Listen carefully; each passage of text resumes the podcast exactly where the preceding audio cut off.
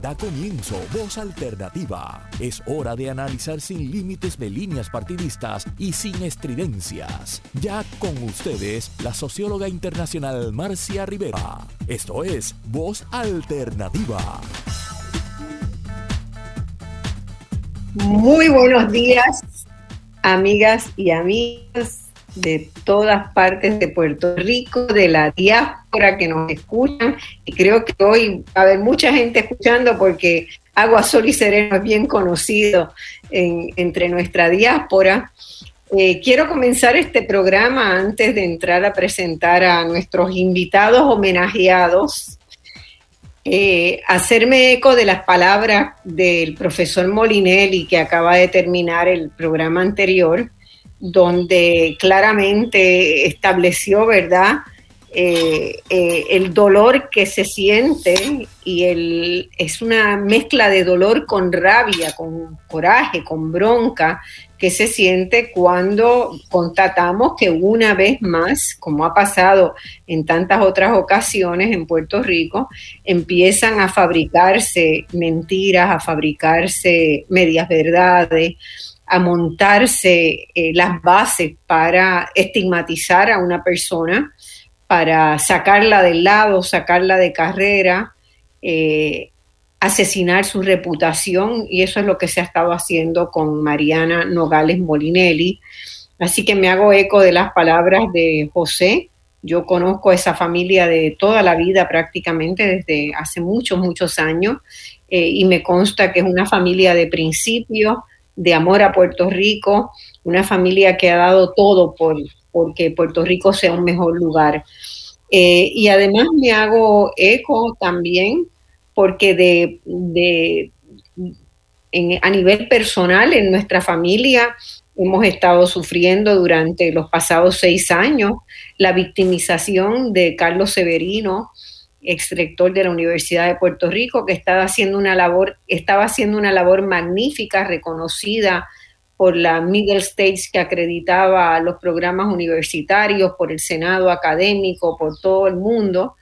Eh, y de repente, pues resultó ser una persona que para los intereses de algunos en Puerto Rico estorbaba, y se dieron a la tarea de hacer lo mismo que están haciendo con Mariana. Y ese proceso duró seis años en los tribunales. Lo habían hecho también con José Molinelli, con el tío de, de Mariana. Lo habían hecho y terminó en los tribunales acusado por infamia.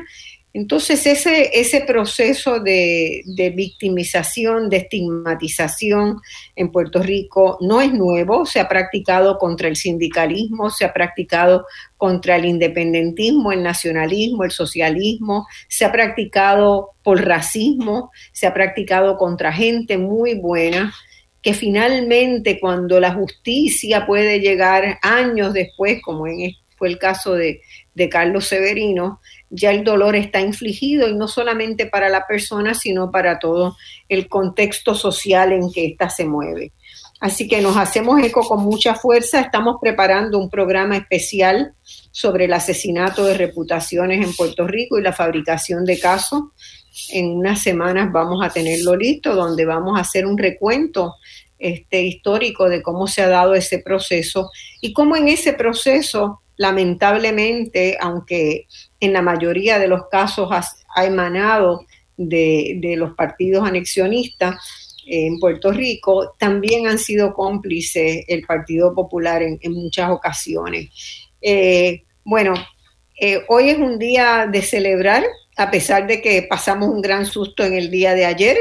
Yo estaba muy nerviosa con el aviso que recibo de Pedro Adorno de que Vallajá estaba bajo fuego y hay en el segundo piso de Vallajá una exhibición extraordinaria que yo no la he visto nada más que en fotos y en videitos cortos, pero en cuanto llegue a Puerto Rico a principios de mes, lo primero que voy a hacer es hacer ese recorrido. Espero que pueda hacerlo con alguno de los integrantes de, de Aguasol y Sereno para que vayan contando su historia, que es lo que queremos hacer un poco en el programa de hoy. Y este es el primer homenaje en el sentido de ser un homenaje que Voz Alternativa rinde.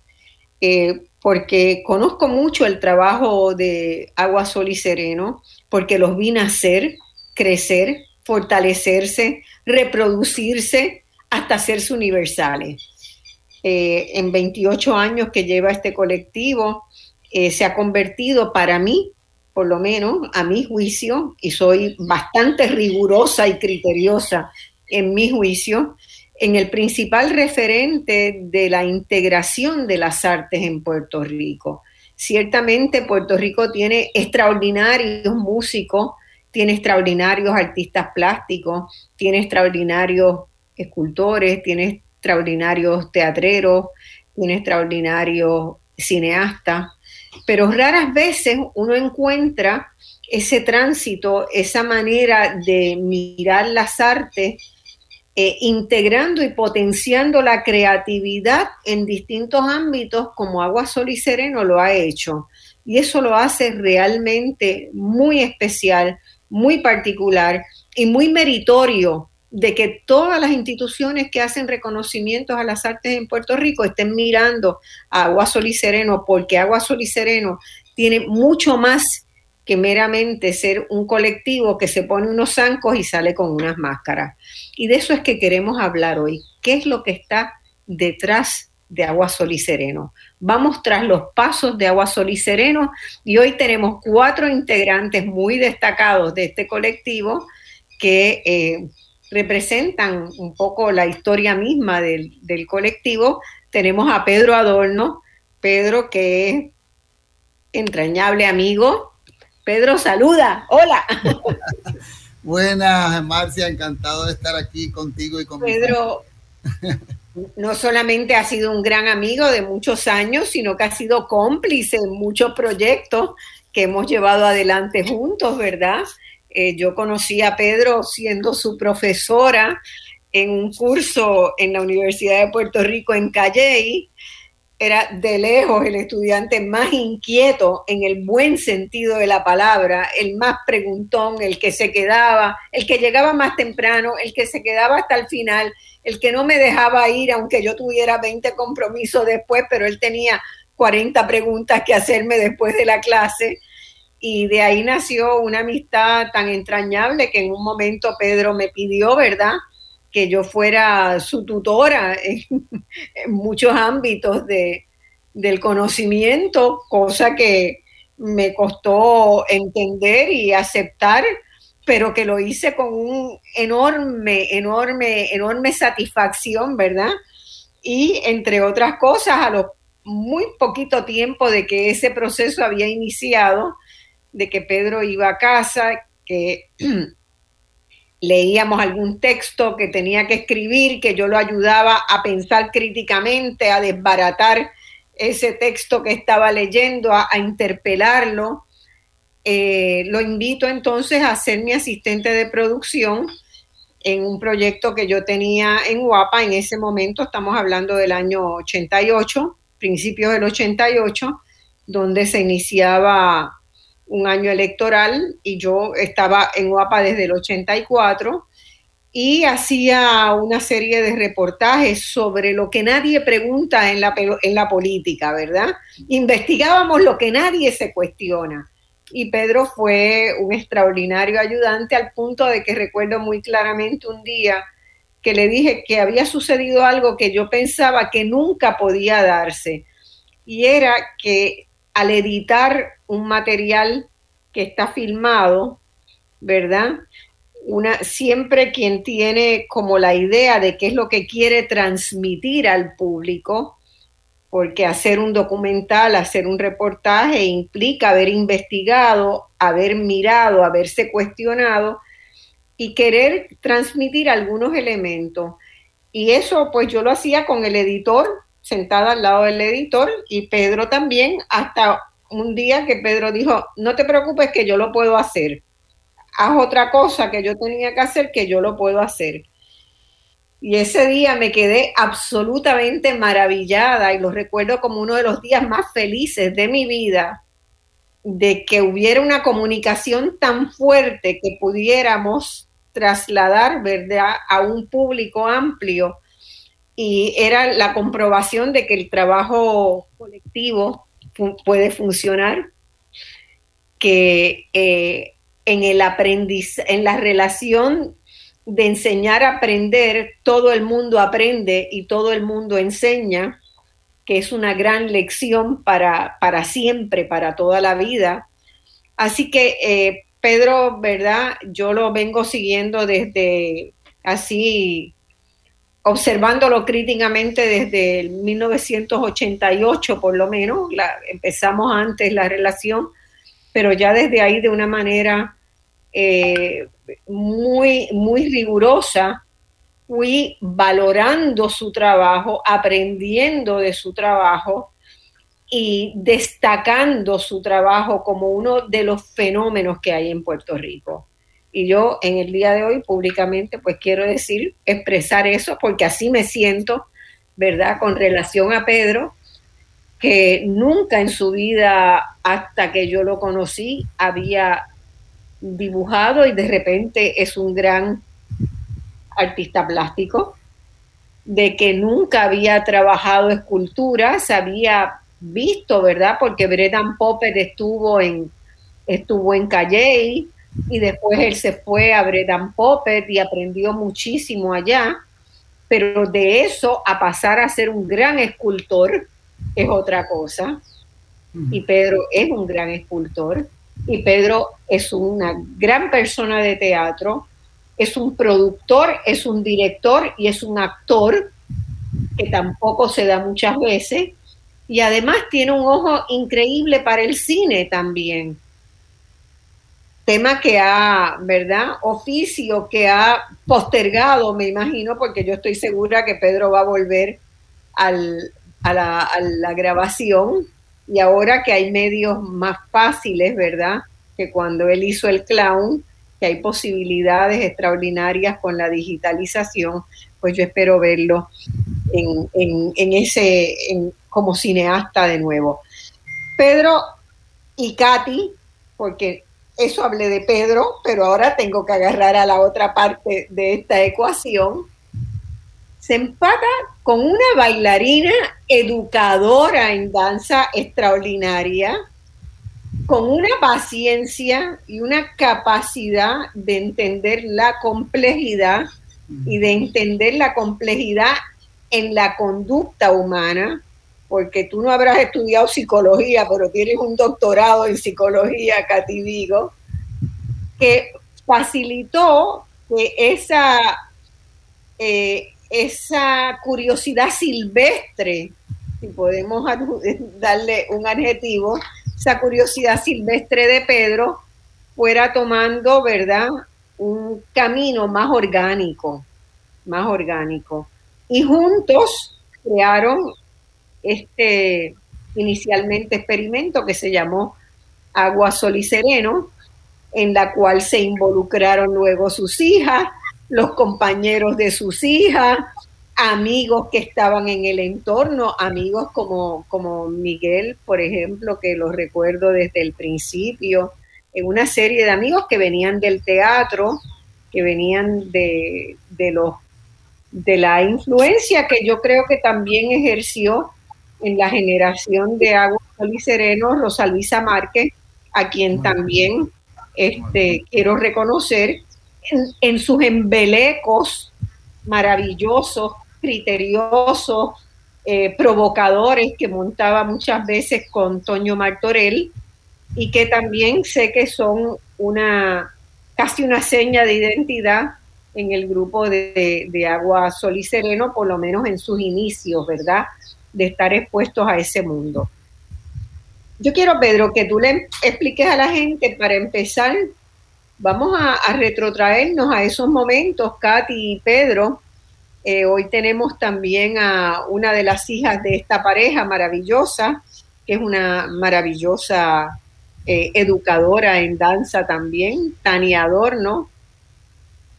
Tania, te vimos nacer y crecer este, extraordinariamente. Saludos, Marcia. Estoy aquí honrada de estar con ustedes y, poder compartir y de, sobre Agua Sol y Sereno. ¿Verdad? Muchas veces este, las obras de teatro se montaban en, en nuestra, en la casa mía con mi esposo en Trujillo Alto. De repente estaban, la familia estaba almorzando, pero las nenas querían montar una obra de teatro. Bajaban todos mis pañuelos, mis sombreros, toda la cosa, y se montaba un escenario y había una obra de teatro que se producía por estas chiquilinas que hoy eh, este, son parte del colectivo Agua Sol y Sereno, y Kenes, que es una edición más reciente traído, ¿verdad? Por, atraído por Agua Sol y Sereno, pero dentro de Agua Sol y Sereno muy atraído por la belleza de Tania Adorno.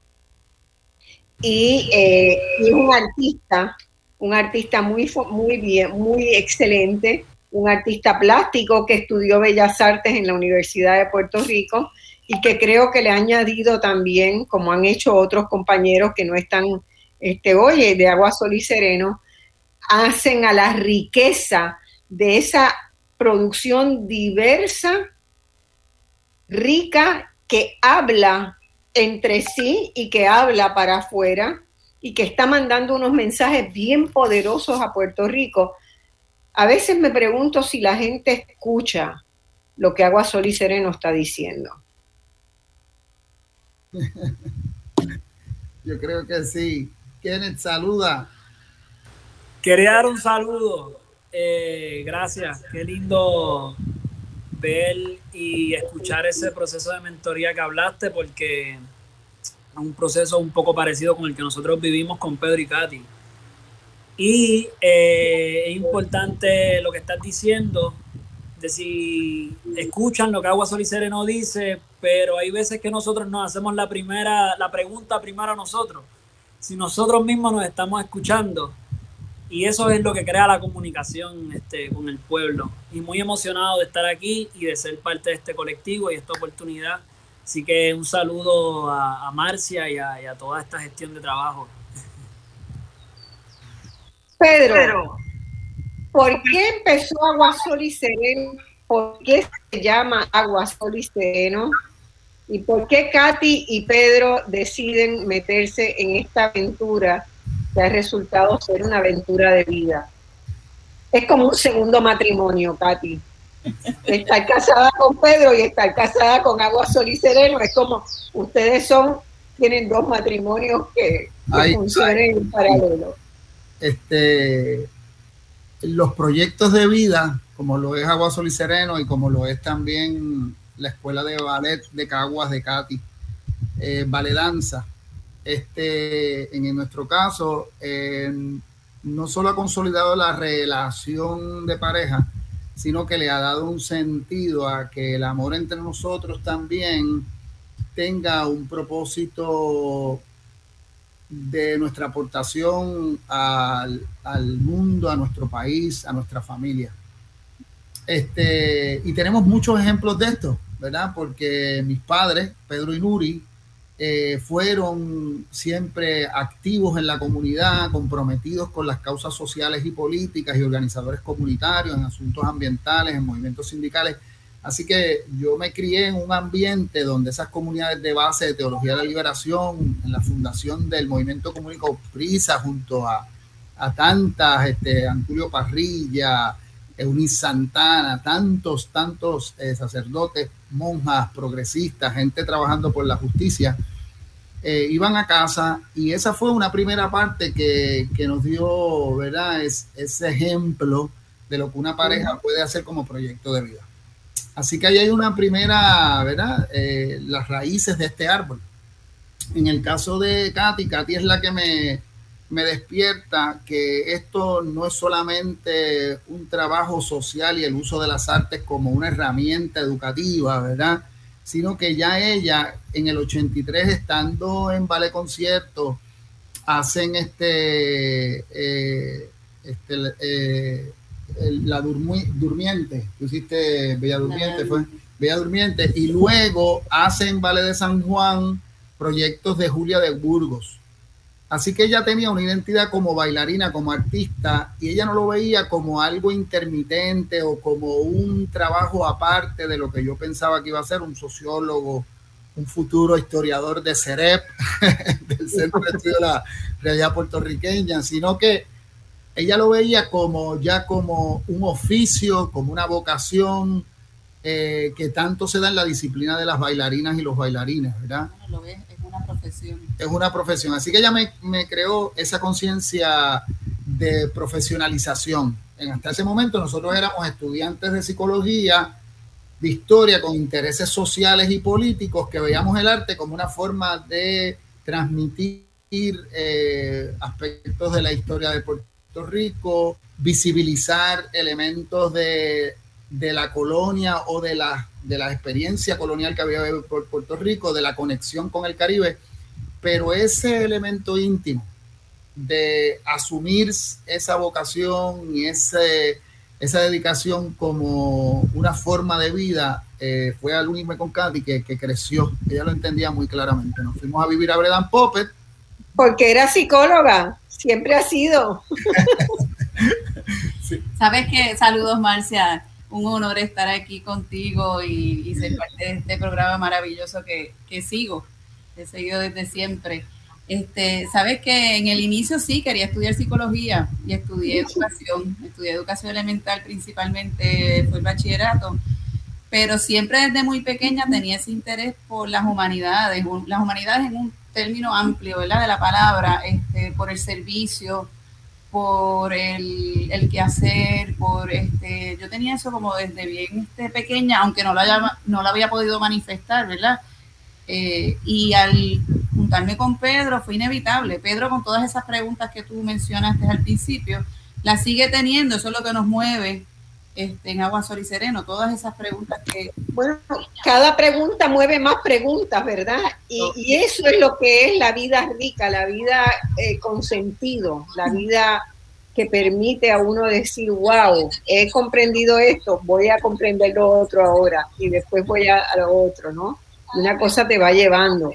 Entonces, eso, eso mantenerlo en un grupo no es fácil.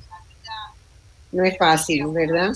Este, ustedes ya pasaron los 25 años, es como un umbral bastante crítico, sobre todo también porque uno tiene que vivir y tiene que pagar las cuentas y tiene que, tener este moverse de un lugar a otro y tener un techo donde vivir. Y, estamos en un país donde, donde las artes, la cultura, las humanidades, pues no son valoradas como deberían estar siendo valoradas, ¿no?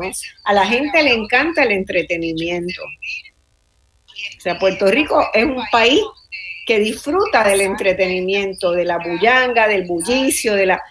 Pero ustedes hacen otra cosa. ¿Qué es lo que hacen, Tania? Bueno, Agua Sol y Sereno desde sus comienzos este, ha trabajado yo creo que la parte interdisciplinaria o transdisciplinaria, como papi menciona muchas veces, que pues la conexión de las diferentes disciplinas, tanto las personas que han pasado por Agua Sol y Sereno, como los que se van integrando nuevos como nosotros, siempre aportan a esa transdisciplinariedad, porque al ser un colectivo, yo vengo de la danza, quizás me viene de las artes plásticas, pero tenemos a Cristina Vives, que es músico, flautista, y cómo combinamos las artes desde cada disciplina, creo que trae una riqueza, porque hacemos teatro y nos damos la oportunidad de que todo el mundo esté en escena independientemente no haya estudiado en el departamento de drama, pero a su vez valoramos la disciplina que sí aporta cada artista en su especialidad. Y creo que eso ha llevado a que el grupo tenga una amalgama de, yo creo que de riqueza de, de trabajo bien diverso en términos de, de información, cómo se plantea y cómo se crean esas obras de teatro, pues cada proceso no, no necesariamente va a ser igual porque va a depender también de esos integrantes, ese colectivo que está emergente en ese momento. Y creo que eso es lo que ha hecho que desde el cine hasta las artes plásticas, desde la danza hasta las comunidades, trabajamos trabajamos desde un lugar yo creo que bien ético siempre con, con, esa firmeza de esos principios que estaba hablando Pedro ahorita. Este, yo creo que eso es lo que conmueve a que cada planteamiento que hagamos como artista, ya sea desde el ámbito profesional o desde el ámbito comunitario, pues tenga un propósito más allá que nosotros mismos. Y pues hay, hay tanta información que, que podría empezar hablando quizás Pedro y Katy un poco más a profundidad de cómo es que han sido los procesos iniciales y poco a poco pues en la conversación seguiremos abundando. Pedro, ¿por qué Agua Sol y Sereno? ¿Por qué ese nombre? Este Agua Sol y Sereno viene de una frase que se usa en Puerto Rico. Yo recuerdo a mi abuela Ramona en Morovi eh, siempre eh, plantearme, eh, deja eso allá afuera, que eso aguanta todo. Nosotros, Katy y yo teníamos una relación bien linda con Jacobo y Ramona, así que íbamos a menudo a Morovis a visitarlo. Esa era la tradición también de mis padres, que me crié en Bayamón, pero los fines de semana nos íbamos a estar con mis tías, mis tíos, mis primos. Así que éramos de Santa Juanita, una vida urbana, pero esa relación con nuestra gente del campo era constante y abuelo y, abuela que este, me dejaban saber que había una sabiduría muy grande en gente que leía muy poco o escribía muy poco. Así que eh, para mí no era una teoría universitaria los principios de Pablo Freire, que la cultura y el saber no solo estaban en los letrados, sino que yo lo viví con Jacobo y Ramona. Jacobo como un empresario, un hombre que vendía, hacía negocios, tenía su propia tienda de, ¿verdad? De, de, de verdura. Y Ramona, que era una persona que me enseñó a escuchar los sueños. Ella era de las que te, te, decía, yo soñé anoche contigo, esto pasó, una intuición muy grande, mira qué está pasando con fulana, preveía cosas. Así que estaba bien pendiente de todo el grupo. Cuando la gente se iba a jugar domino, los hombres iban a jugar domino, yo me quedaba en la falda de mis tías y mi abuela y mi mamá a escuchar los cuentos. Me gustaba mucho eso. Y allí ellos nos guardaron los libros y la, nuestros libros y nuestros retratos y nuestras pertenencias cuando nos fuimos a vivir, por tres años a Bredan Popper.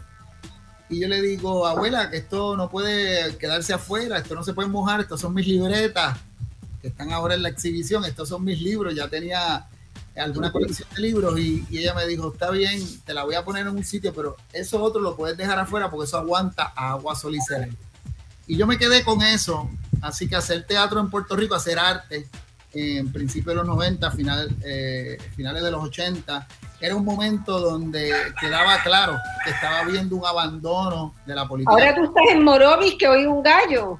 Sí, tú sabes que esto ahora en Puerto Rico, después de, Después de.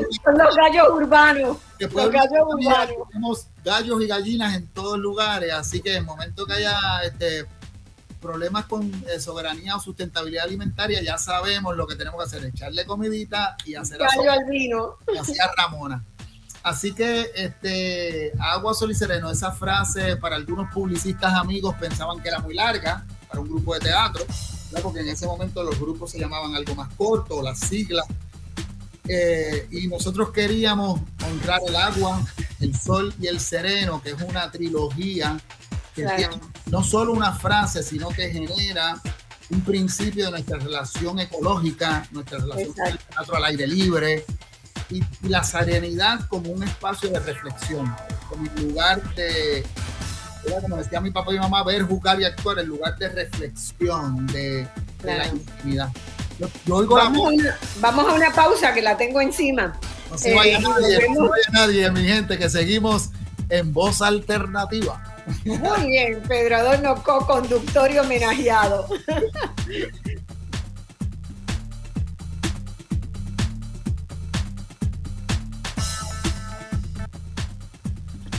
Bueno, mis amigos, estamos de vuelta en este programa muy especial hoy, donde estamos tras los pasos, tras la historia de Agua Sol y Sereno y además rindiéndole un merecido homenaje a este colectivo que yo creo que es absolutamente singular y lo mejor del arte, de un arte que busca integrar y dar espacio en, en una misma plataforma a la creatividad en sus diversas maneras de expresión que, en Puerto Rico no es muy usual, ¿verdad?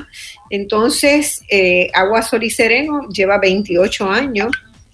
Eh, se pensaba que se iban a hacer unas grandes fiestas para los 25 años, pero llegó el huracán María, llegaron los terremotos, llegó la pandemia.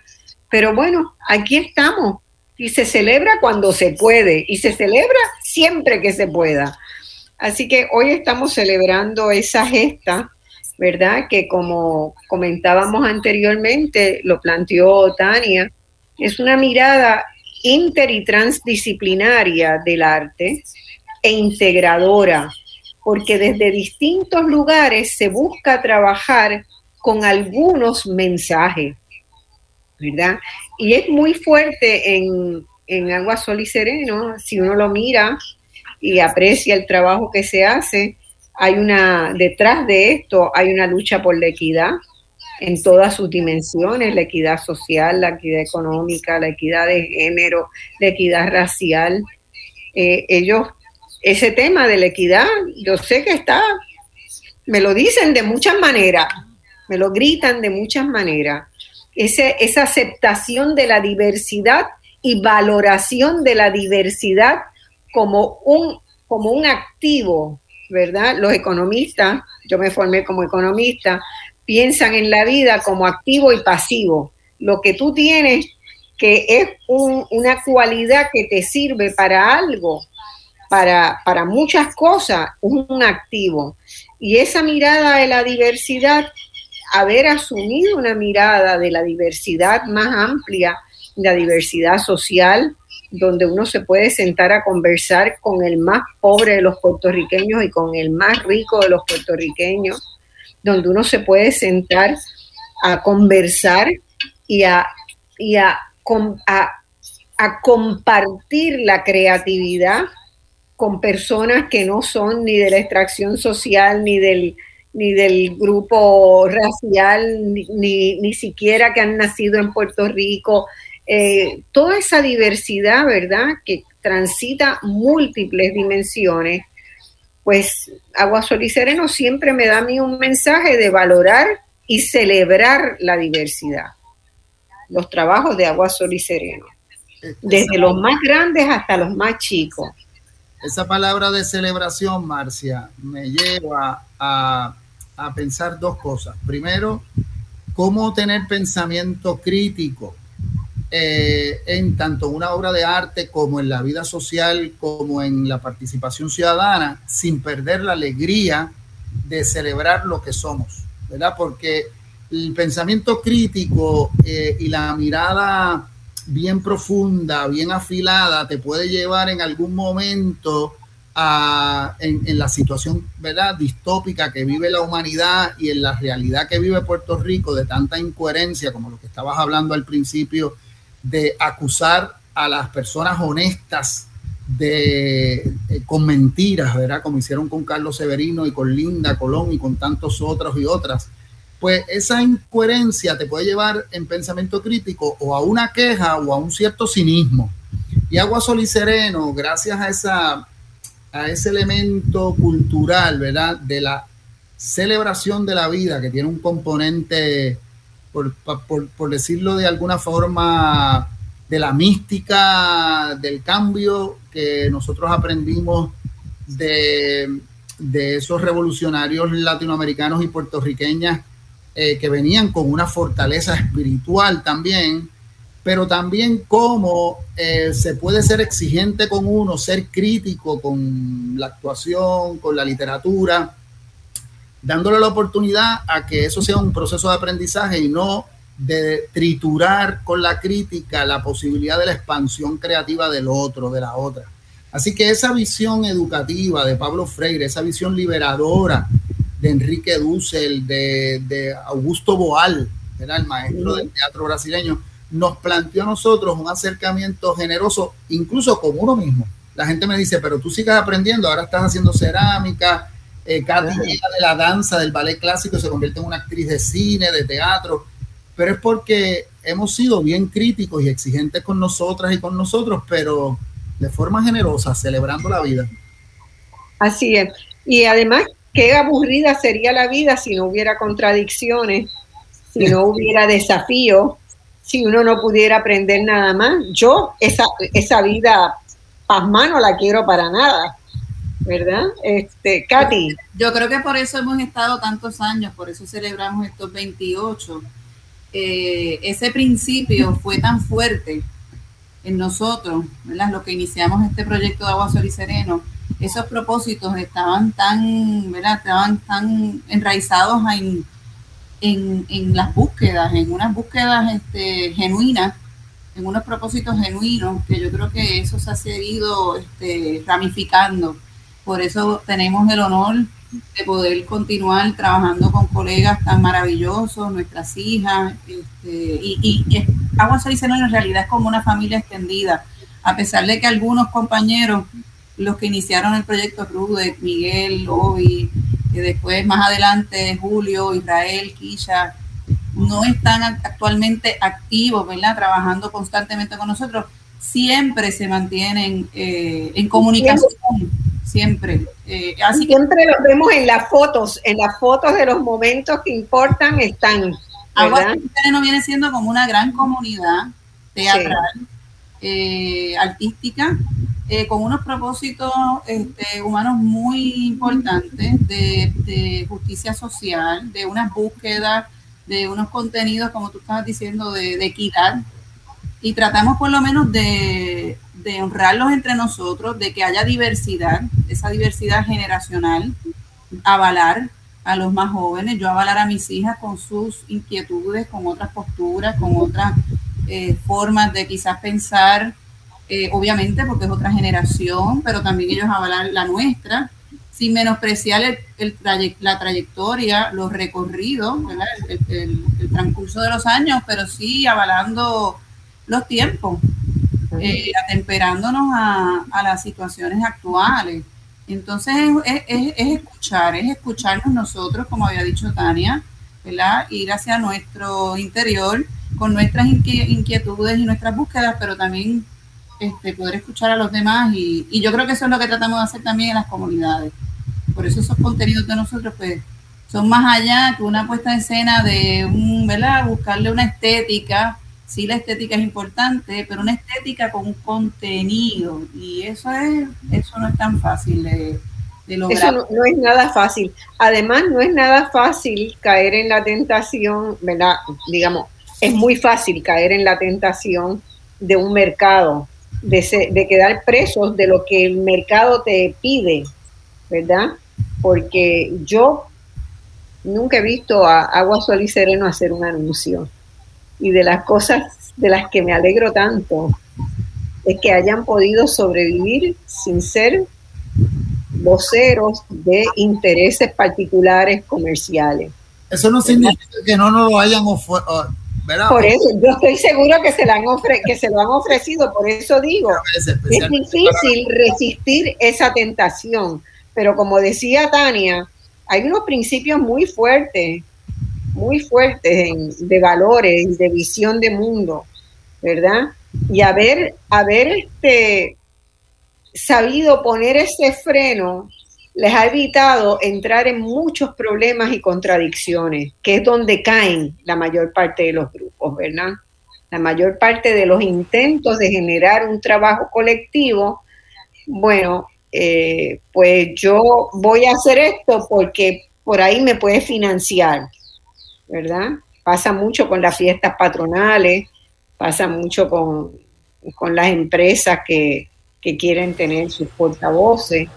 Eh, y ustedes han logrado evitar ese, esa contradicción. Tania.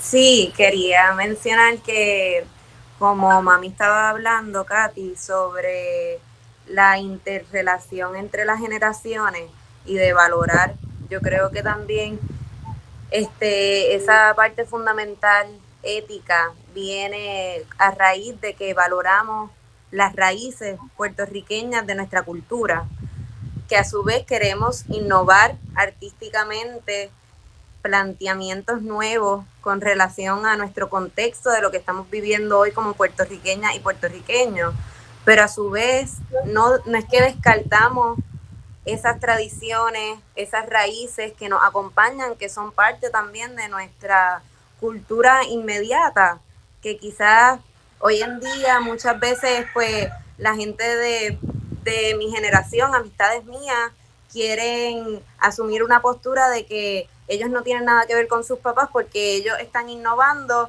y no necesariamente tienen el componente de aprender o educar aprendiendo y creo que esa correlación que Agua Sol y Sereno siempre ha tenido como principio ha hecho que podamos tener discusiones y enriquecer nuestro trabajo eh, a raíz de esa apertura, de, esos diálogos que se abren dentro de la, la innovación y, y, pues la tradición. Como hablamos, este, muchas veces, eh, Pedro a veces menciona que tenemos un pie en la tradición y otro en la, en la innovación cuando presentamos algo y creo que eso es fundamental para nuestro trabajo porque desde hacer la San Sebastián como un carnaval es igualmente valioso para el actor que se está poniendo un cabezudo porque representa una persona que éticamente está arraigada a los principios del grupo, pues también sigue siendo valioso el hecho de estar en escena en un teatro proscenio. Así que creo que esa correlación siempre... Siempre es importante. Eh, eh, tú eh, habías mencionado, y quiero preguntarle a, a Kenneth, ¿verdad? Sobre esa, una especie de, caja de principios fundamentales. Y, y, Pedro había hecho alusión a la capacidad del ser humano de expandir sus horizontes, de expandir su conocimiento. Yo creo que eso es uno de los elementos más importantes, que cada persona lo haga individualmente y que cada colectivo lo pueda hacer este, junto. Es extraordinario. Es extraordinario porque te da eh, la posibilidad real de usar más áreas de tu cerebro. Eh, los seres humanos usan en promedio una parte muy pequeña de sus capacidades porque no las desarrollan. Entonces, yo quería preguntarle a Kenneth que, ¿verdad? Llega a esta familia, ese proceso de entrar en la familia, porque no es una familia como la de este, los mafiosos italianos, ¿verdad? Es otro tipo de familia abierta, de buenos principios, pero sigue siendo un espacio, eh, ¿verdad? Definido un espacio definido. ¿Cómo fue para ti ese proceso? Eh, para mí fue un conmovedor eh, llegar a un espacio donde era múltiple. La, y ahí es donde se ve esa multiplicidad con relación al arte, pero también con relación a la vida. Claro. uno tiene muchas preguntas en la vida, pero no todo el mundo le hace el mismo caso a esas preguntas. Y la pregunta es un generador activo, como tú decías ahorita, de que te lleva a nuevos horizontes, a nuevos lugares. Y yo comencé cuando, ¿verdad? Cuando conocí a Tania y conocí a la familia, a Pedro, a Katia, a Cecilia, a Paola. Comencé y no he terminado. Eh, esa ha sido la experiencia. Y, y vas a terminar. Y no sé por dónde terminar porque no, no hay. tarde a dónde llegar no hay un lugar a donde aterrizar. Simplemente la pregunta sigue generando eh, nuevas formas de cómo eh, nuestra identidad, nuestra forma de ser, nuestra forma de, existir en, eh, humanamente, pues se sigue transformando. Y eso es algo que nosotros, ¿verdad? Está, está correlacionado con la ética de Agua Sol y Sereno, pero también con una ética que ocurre familiarmente. Y hay veces que para nosotros no podemos, nosotros la familia, se nos hace difícil cómo, ¿verdad? Este, diferenciar la familia y diferenciar lo que es agua, sol y sereno. Y como no sabemos a veces cómo diferenciarlo, pues eso nos trae muchas preguntas también íntimas Claro. relaciones, de la relación como pareja, de la relación padre-hija, con la relación, con las relaciones humanas. Y con las Y relaciones laborales mismo también, sentido, ustedes trabajan y tienen relaciones de, ¿verdad? Este, laborales. Ahí viene la psicóloga, ahí a, a mediar en todo eso. ah, Katy. Sí, eh, no, es, no es fácil, pero a la misma vez es súper interesante. Eh, poder, este, para no- yo me siento honrada de poder trabajar con mi familia, eh, pero las mismas, ¿verdad? Las mismas inquietudes, las mismas diferencias, porque las familias no es que Pedro y yo tengamos, o sea, que pensemos igual, obviamente, que bueno, yo estoy con él por todas las preguntas que él se hace, y él está quizás conmigo por todo lo que quizás yo hago contrario a él, ¿verdad? Nos O por, las contesta o por las contestaciones que le das a esas preguntas. o por la consistencia, ¿verdad? por la paciencia que habías dicho. Bueno, eh, pues él, yo pienso que yo soy un cable a tierra en muchos sentidos eh, Sí. y él es el, el- la chiringa que tiene que volar y ver desde allá arriba todas las posibilidades, ¿verdad?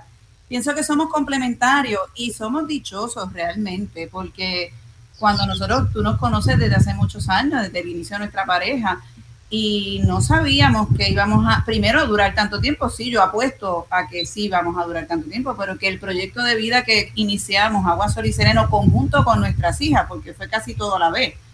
Nosotros salimos de Bredan Popper.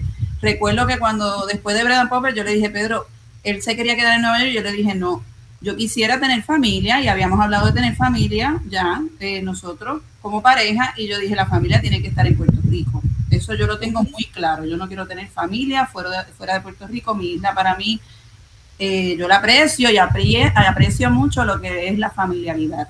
Esa, e- esa parte yo quiero que mis hijas la puedan disfrutar con todas las contradicciones que eso trae, ¿verdad? Las Y bendiciones. la, y la han disfrutado, y la han disfrutado plenamente. y quisiera trabajar desde mi isla, hacer lo que hacíamos en Bredan Popet, lo que pudiésemos haber hecho con Mecate, lo que pudiésemos eh, haber hecho con Pregones, con miles de organizaciones que nosotros honramos, que fueron nuestros mentores, pero hacerlo desde aquí, desde nuestras posibilidades, desde nuestros saberes y de los, los que vamos a descubrir, ¿verdad? Así que me siento súper agradecida que la vida nos, nos devuelva esta maravillosa oportunidad de poder trabajar con nuestras hijas y que sus compañeros también les guste el Sí, mambo. Esto, es un buen momento para mencionar quiénes somos Agua Soy Sereno hoy día. Sí, Agua Sereno eh, somos Katy y yo, y junto a nosotros está ya por bastante tiempo, casi 15 años, Jan Soto Villarini, Cristina Vives, y en el caso de Jan, que viene como actor inicialmente y es tremendo intérprete de máscaras y cabezudo, se ha convertido en uno de los editores de todos los proyectos ¿verdad? que hacemos dentro de nuestra casa, ¿verdad? de la parte de producción de cine, tanto Jan como Kenneth, pero sobre todo Jan ha estado editando todos los procesos que hacemos en comunidades, especialmente unos documentales que hizo cortos después del huracán María. Así que Jan se ha desarrollado en su área, que ya él había hecho eh, cine y televisión en México, y eso lo ha podido expandir en Agua Sol y Sereno. Pat- Bueno. eh, sí, te iba a decir que Cristina llega como flautista clásica a tocar en la campechada de Oyer eh, bajo la dirección de Ronald Rosario. Y entonces inicialmente era un interés que ella tenía en la maestría de gestión cultural que cogió la clase conmigo y con Mayra Rivera y con María Quintero. Y ese interés que ella tenía por la gestión cultural y por los asuntos sociales, por los asuntos políticos, lo pudo canalizar en el grupo, pero se convirtió en una zanquera, en una actriz, y ahora está escribiendo personajes para la pieza que, que, que, que hemos estado trabajando. Así que tú ves el desarrollo. Estamos contando también en nuestro grupo con Alina Ortiz y Patricia Cay. Albataína, una titiritera de muchos años, ha hecho circo, actriz y bailó con Katy Ballet, como una sobrina para nosotros, se escribió aquí. Patricia Cay, que todos ustedes saben que es una cantante clásica, mezzosoprano, extraordinaria cantante, que eh, los días que yo no puedo pintar el árbol del cuento del árbol de las palabras, Patricia lo pinta. Era una cantante clásica que tiene la oportunidad de forma profesional de pintar en vivo. Eso a mí me parece bien lindo, esa, esa posibilidad de darte la oportunidad de que, de que tú te salgas, salgas de tu registro, de tu, de tu área de seguridad. De tu cajón de vida. Eso es extraordinario para mí. Y entonces el, eh, contamos con Héctor Enrique Quique eh, Rodríguez, que es eh, egresado del departamento de drama, tremendo actor. Yo lo conozco cuando está empezando a salir con Paola Adorno, lo conozco haciendo Ana en el Trópico, que es una de las piezas que se dirigió en el departamento de drama como actor principal. Y yo dije, bueno, qué, buen actor este, este joven, qué extraordinario tenía un, aquel como de galán, me acordaba Walter Rodríguez, de hecho tienen el mismo apellido, así guapo, alto, con una voz tremenda, yo decía, y yo me la acerco y le digo, me encantó tu trabajo, y me dijo, sí, yo soy amigo de Paola, yo la conozco bien, y yo le digo, ¿cuán bien la conoces? así que es el papá de Oliva, Olivia, que es nuestra nieta, y, este, y, Kiki ha hecho una labor muy, muy linda haciendo cuentos para niños, un personaje que creó junto al equipo de trabajo que se llama Kikito el Soñador, y ha estado trabajando el aspecto técnico, ayudando en la dirección, asistente de dirección de las piezas que hacemos. Y este, Paola, Paola Adorno, que siempre fue parte del grupo, porque Tania, Paola y Cecilia Adorno siempre han estado en las comparsas, en los, en los Fest pero Tania ya, ya tiene una identidad de trabajar a tiempo completo con Agua Sol Sereno y, y Paola eh, hace año y medio, dos años, nos dice, ok, quiero entrar al grupo, quiero estar a tiempo completo. Y, eh, em, pasó de ser una artista invitada de la danza experimental, ¿verdad? Porque ella hacía cosas con Petra Bravo, que fue nuestra maestra, con La Trinchera, eh, hizo proyectos este, independientes de danza, entonces ella entraba y salía y luego viene a ser un miembro. Así que quería honrar, porque más de 30 o 35 actrices y actores, que todos han sido entrevistados para un documental que estoy haciendo junto a Mareya Quintero, que saldrá a finales de este año, a principios del año que viene, escuchar el llamado, casi 30 años de Agua y. Muy bien, muy bien. Yo, yo quiero este, discutir un poco con ustedes el trabajo comunitario, porque no hay duda que eh, ustedes venía ya en la matriz, ¿verdad? En el parto de Agua Sol y Sereno había un compromiso muy grande con la comunidad. Pero eso es fácil decirlo, pero es difícil instrumentarlo, ¿verdad? ¿Cómo uno se acerca? Pedro había tenido experiencias también con el proyecto de, comunidades especiales, de arte, de cine en las comunidades. Eh, eh, Katy había hecho también, tenía su, beta comunitaria en la escuela de, danza. Pero ¿cómo, qué es lo que eh, fue el huracán María un momento de un momento clave, crucial de cambio de mirada, de trabajo o meramente les ayudó a profundizar lo que ya venían haciendo? cómo, ustedes fue un momento bisagra para atraer más gente, para conseguir más receptividad en las comunidades? Porque ustedes no pararon ni un minuto. Yo pienso que luego del huracán nosotros volvimos como al principio, esos principios, e, esos inicios y ese propósito inicial de por qué hacíamos agua sol y sereno y, y por qué nos llamamos así. Era como evidenciar el, los por qué evidenciarlo a nivel este muy, muy, eh, eh, este, muy orgánico, porque es que no habían recursos, no había electricidad, no había nada, y entonces era compartir con las comunidades lo que tenemos, eh, las virtudes y los sufrimientos. Este, así que yo creo que fue un, volver a, a reconocernos, a, reconocer esos propósitos y eso es por qué este, iniciamos ese proyecto hace tanto tiempo. ¿Cuál es, cuál es el, propósito de que un artista o un grupo, un colectivo de teatro eh, construya, cree narrativas eh, en conjunto con su país, como lo hizo eh, la DIVET con Puerto Rico, con las películas de cine, con los carteles, ¿qué significa, como lo hicimos con el proyecto de comunicaciones del Canal 6 dirigido por Linda Hernández y Sonia Canetti, junto a Emilio Rodríguez? Este, ¿qué, ¿Qué significa nosotros estar todo el tiempo en contacto con que las puertorriqueñas y los puertorriqueños puedan narrar su historia desde su mirada? En un país que tiene un bombardeo constante de una mirada externa, de o la publicidad por un lado, las relaciones públicas por otro, eh, los fotutos de los diferentes medios que hablan y explican, ¿sabes? Para nosotros la comunicación con esa comunidad es un intercambio, por un lado, de compartir técnicas, destrezas y un espacio de, eh, de democracia cultural para que hagan arte, pero también de nosotros conocer a nuestro país y a nuestra gente, a nuestras niñas, a nuestros niños de primera mano no que nos cuenten a través de los medios quién es quién. Sí, o a través de los que están trayendo ayuda, que tienen una, mirada y que desean resaltar unos logros. Este, eso me parece bien importante. Tenemos que ir a una pausa, la pausa ya del mediodía, así que de vuelta con ustedes unos minutos en este hermoso programa de Tras los Pasos de Agua, Sol y Sereno.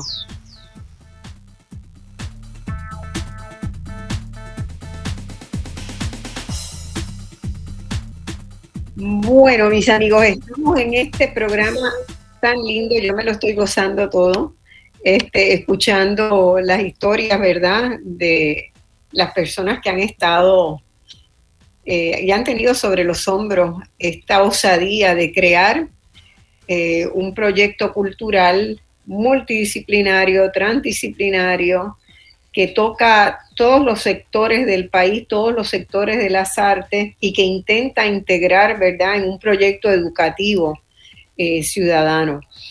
Y, yo creo que han tenido un éxito extraordinario y le preguntaba, antes de irnos a la pausa, si el huracán María había sido una especie de bisagra, eh, ustedes estaban listos para enfrentar María.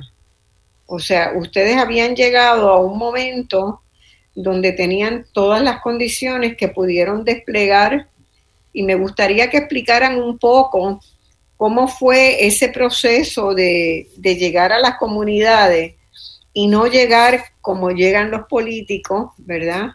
El político llega con su fotógrafo y con las botellitas de agua para repartir.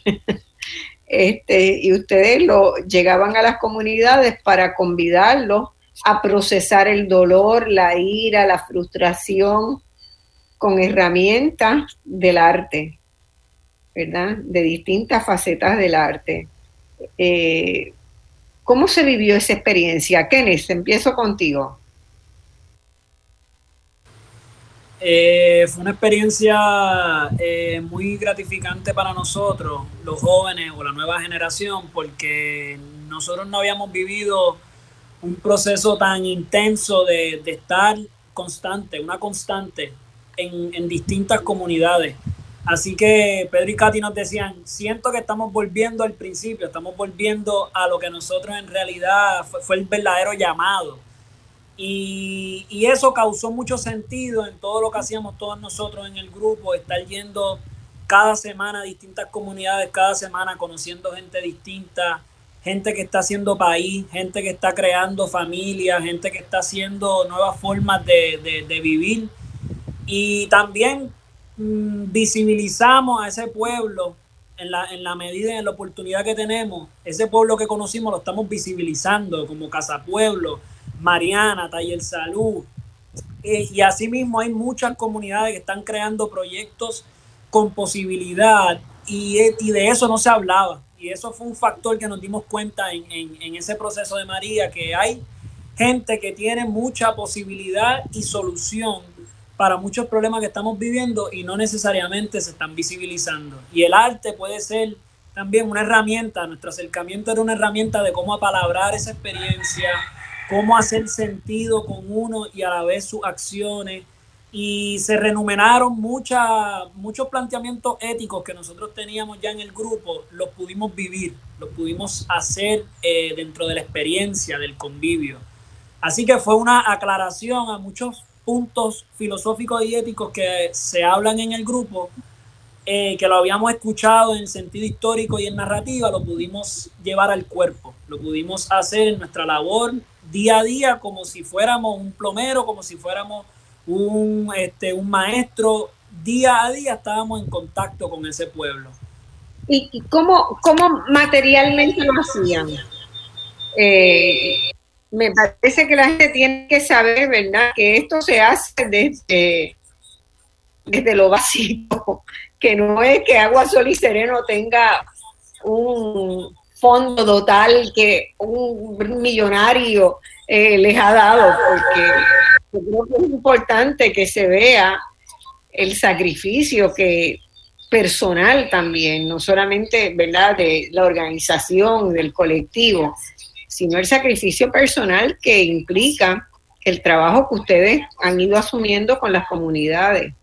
¿Quién quiere? Tania, ¿quiere? Sí, yo quería añadir a lo que quien estaba hablando, que como principio, siempre en la narrativa y en las acciones de Agua Sol y Sereno se lleva teatro a los lugares que quizás no han tenido ese acceso al arte al teatro. Hay comunidades que nunca han llegado a un teatro, nunca han visto arte, nunca han tenido los recursos, o las escuelas nunca le han proveído eh, esa, esa, esa conexión con el arte. Y creo que poder hacer arte en las comunidades después del huracán María es como quien estaba mencionando para nosotras y nosotros de esta nueva generación fue pues vivir algo que quizás yo he vivido desde pequeña, pero tener la oportunidad de, de ser igualmente esencial como cualquier otra profesión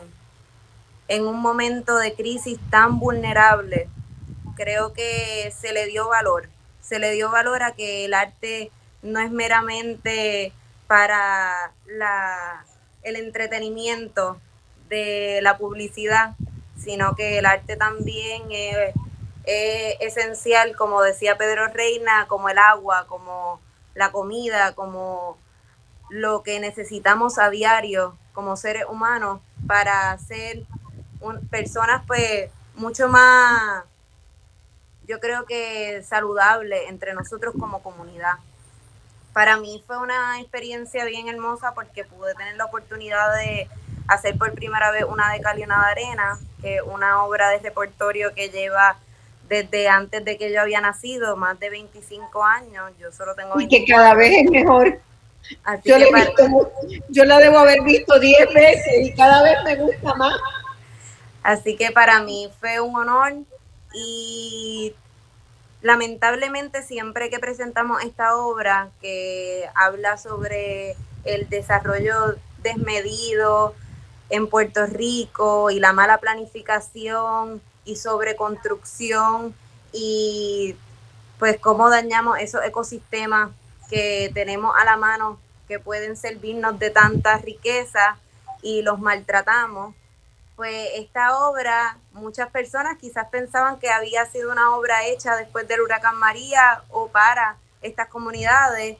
Y para mí fue tener el diálogo con las comunidades después de la obra y poder ventilar las historias que tanto ellos y ellas tenían que no necesariamente llegan a la luz pública como Kennedy dice, no, no, no se habla porque se habla de la tragedia, pero quizás no necesariamente de, de las vivencias diarias.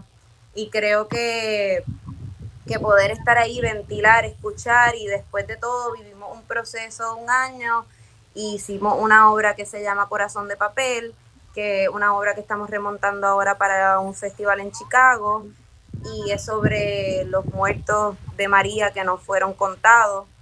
Así que también habla sobre esas historias que pues descubrimos, escuchamos, estuvimos allí. Cuando llegamos a una comunidad no necesariamente vamos a enseñarle algo, sino que vamos a escuchar. Hay, hay algo que quiero añadir, Marce, rápido, que esto lo va a explicar Pedro más, más profundamente, pero también se trabajaron los ecomapas del cuerpo. Nosotros llevábamos obras de teatro hacíamos unos foros con, con la comunidad, ¿verdad? del contenido y de lo que ocurrió en, en, la pieza. y cómo eso tiene que ver con ellos. Y luego pasábamos a, un taller que, da, que daba Pedro con Mayra y, y, Pedro, y Pedro ha seguido trabajándolo y profundizándolo. Y quería añadir que por primera vez yo cogía el taller. Muchas veces iba a la comunidad y cogía el taller con la comunidad y yo siempre he dicho que ese ha sido mi principio plástico, porque me ha enseñado a tener una mirada de, de ecosistema y cómo eso se lleva a una silueta de nuestro propio cuerpo y cómo creamos imágenes en base a, las metáforas que nuestro cuerpo produce. Eso, lo puede explicar Pedro más profundo, pero quería añadir eso porque para mí fue muy importante esa experiencia. Eso es muy importante porque desde el principio Katy, ¿verdad?, aportaba esa, ese elemento de que te da la formación en danza, ¿verdad? De conocer cómo se mueve cada pedacito del cuerpo y cómo uno, cómo uno proyecta el cuerpo, cómo uno habla con el cuerpo sin hablar, ¿verdad? Y creo que uno de los grandes valores que Katy ha aportado a todo el trabajo desde el inicio es la presencia del cuerpo. ¿Qué es el cuerpo en el teatro? ¿Qué es el cuerpo en la enseñanza de los talleres artísticos que se hacen? Eh, eh, qué es el cuerpo, ¿verdad? Y creo que, eso quizás ni siquiera estaba demasiado explícito, pero quien piensa y se pregunta y, reflexiona se da cuenta, ¿verdad? De que hay otra manera de pararse ante el mundo de que puede haber otra manera de pararse ante el mundo y para nosotros eso es bien importante, bien importante. ¿Qué más, Pedro y Katy, de las comunidades, de esas visitas a las comunidades, qué se llevan ustedes como elemento sobresaliente? Ahí eh, tengo, tengo, un, tengo un invitado. ¿Puedo hacerlo entrar a la... Por favor, ¿quién, quién está ahí? Adelante. Don Luis. Tengo un, tengo un invitado aquí. Aquí estoy, saludando y participando de esta discusión. Tengo un invitado. más lindos de, de América Latina, sigue siendo inspiración para todos los artistas y todos los que soñamos una América Latina unida y posible. Así que un abrazo grande desde Puerto Rico. Otro abrazo para todos. Acá los esperamos. Saben que donde hay piso, y hay comida porque sembramos, entonces no hay problema. Mira, este, este, ver a Luis eh, y conectándolo con tu pregunta me hace pensar en este elemento bien importante.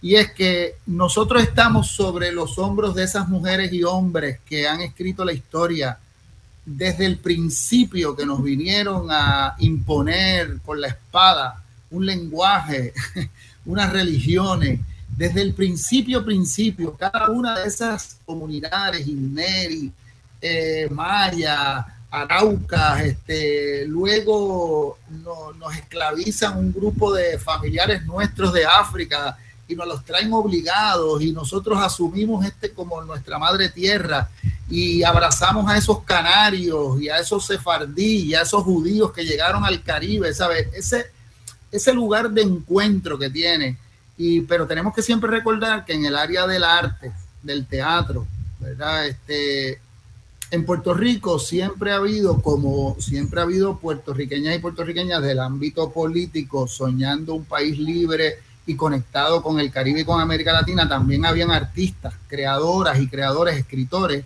soñando esa conexión de un, desde una nación, desde un lugar, pero identitariamente viéndose parte de nuestra América. Así que eh, nosotros entramos en contacto con, el trabajo de Antonio Martorell y Rosa Luisa, pero hemos estudiado a Pedro Santalí, a Moncho Conde, a Brunilda García, a Sora Moreno, a tantas creadoras y creadores del teatro que han aportado, ¿verdad? Entonces, Katy y yo tuvimos la oportunidad de trabajar con, con Marisa Pérez, que en aquel, eh, eh, aquel momento hicimos unos proyectos con ella. Katy trabajaba con Petra Bravo. Yo trabajé en el final del proceso de pisotón, así que había una conexión. Unos años de formación muy importante. Eh, las inquietudes que tú misma, Marcia, le dabas a Pedro, Pedro tenía con Emilio, las que yo tuve a nivel de la danza con Petra, con Maritza, con Aguilda, fue eh, los encuentros de danza moderna trayendo unos puntos de vista bien, mucho más diversos. Eso enriqueció y, fue vital para la formación y para el inicio de, nosotros. Eh, las comunidades van a continuar, nosotros vamos a continuar y más ahora trabajando con todas las comunidades que podamos en Puerto Rico y fuera de Puerto Rico.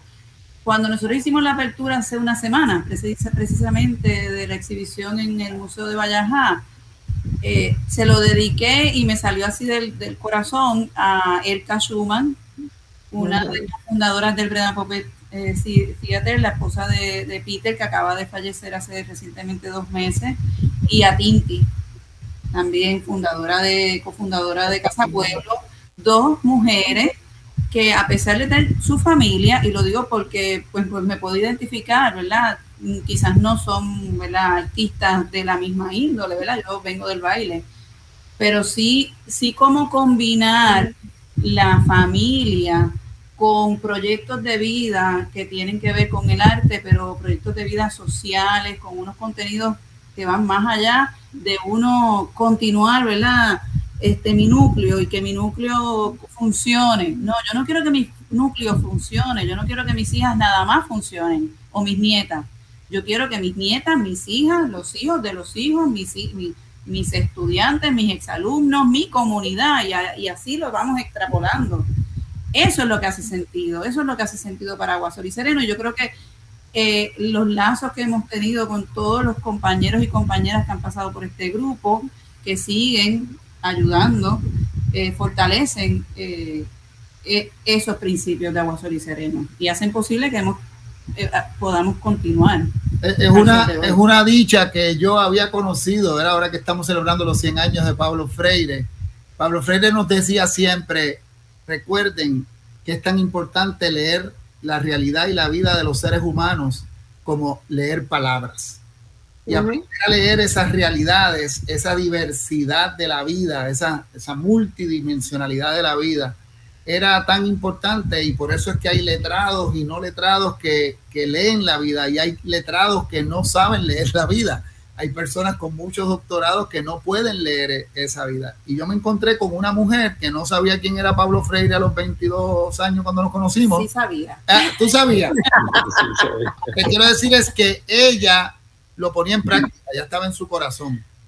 Eh, porque ella había entendido eh, esa generosidad y eso es una dicha, ¿verdad? Un agradecimiento con la vida porque Mucha gente que quiere hacer cambios, que desea hacer cambios en la humanidad, en su barrio, en su comunidad, eh, pero están planificando las cosas desde sus propios intereses. Y tiene que haber un gran desapego radical, eh, revolucionario, que los hijos y las hijas, los niños y las niñas criadas en la Julián Blanco de Valer, los talleres que estamos dando en un barrio en Vieques o en Bairola 25 en Cagua sean tan importantes como el crecimiento de nuestras hijas en el Montessori. Y esa generosidad, en, el caso de nosotros, no es un esfuerzo, no fue que nosotros tuvimos que pensar que nos queríamos ganar el cielo o nos íbamos a ganar una beca nos iban a, este, dar un premio. Nosotros teníamos ese elemento en común que Peter Schumann y él, que lo captaron rápido, que Alexis Mazzoli y Tinti se dieron cuenta y que, y que nos ha permitido eh, seguirlo expandiendo en, la, en el compromiso que nuestras hijas y nuestro grupo de teatro, nuestros yernos, nuestros amigos han asumido. Hay momentos de contradicción aquí, hay momentos de dolor, porque hay momentos donde se pierde eh, la esperanza, hay momentos que la realidad te tranca eh, la situación y para aquellos y aquellas que sueñan hacer proyectos propios en Puerto Rico hoy, su propio grupo de teatro, su propia banda de rock, su grupo de plena o de bomba, las personas que están abriendo su nuevo café, que sepan que la coherencia y la consistencia están que los momentos duros, ¿verdad? Tienes que amanecerte o con el insomnio, escribir, tienes que dibujarlo, tienes que seguirlo soñando, tienes que levantarte por la mañana a buscar posibilidades, seguir tu intuición, no hacer este tanto caso a, la lógica de la queja que hay aquí, ¿verdad? Y, de, y que no se puede. y este, porque estamos viviendo un momento en Puerto Rico donde hay, una, hay un fundamentalismo muy grande, incluso de todos los sectores. Si eres suficientemente negra, si eres suficientemente LGBT, si eres suficientemente independentista, si estás vacunado o no estás vacunado. O sea, hay una forma, tanta gente que deshumaniza la diversidad. Te recuerdo bien, bien. Muy polarizado. Hay una polarización social eh, muy seria y, en muchas direcciones en Puerto Rico hoy. Es un país más. Además, se divide y se fragmenta por pequeñas cosas, no por grandes luchas. Exactamente. Estoy percibiendo, estoy percibiendo desde aquí, desde, desde el sur, que ahora comparte con el trópico hasta los huracanes. Ya tenemos tantos huracanes como Puerto Rico por el cambio climático. Pero también quiero hacerles saber que los vemos desde aquí como una antorcha cultural y que estamos muy contentos de que exista Agua, Sol y Sereno en el año en que la Universidad Pública del Uruguay acaba de crear la Facultad de Artes. Las artes tienen nivel universitario y se van a enseñar a a lo ancho y largo del país, en todos los recintos que la universidad tiene en el interior. Pero quería también traerles a la conversación otro educador de la estatura de Pablo Freire, un educador que llegó al campo uruguayo, un campo hecho por gente triste, gente eh, asalariada que trabajaba para los latifundistas y que no conocía la alegría de una canción, la alegría de una danza, la alegría de un juego, que estaban dispersos por una tierra enorme de grande, con 180 mil kilómetros cuadrados y a 50 o 60 kilómetros de la casa más cercana. Ese educador, que se llamó Miguel Soler Roca, creó con su esposa un núcleo experimental de escuelas en la región de la mina, donde convocó a las comunidades, madres, niñas, niños, padres, trabajadores, peones del campo, a reunirse periódicamente para danzar, para cantar, para... Para ser eh, felices, para ser, alegres. Y logró contagiar a la gente y logró despertar esos sentimientos. De manera que lo que hace agua, sol y sereno, recoger el agua que brota de las montañas y que baña los mares de Puerto Rico, difundir la energía que entrega el sol todos los días y llevar el fresco del sereno a la población es una semilla fecunda que va a crecer.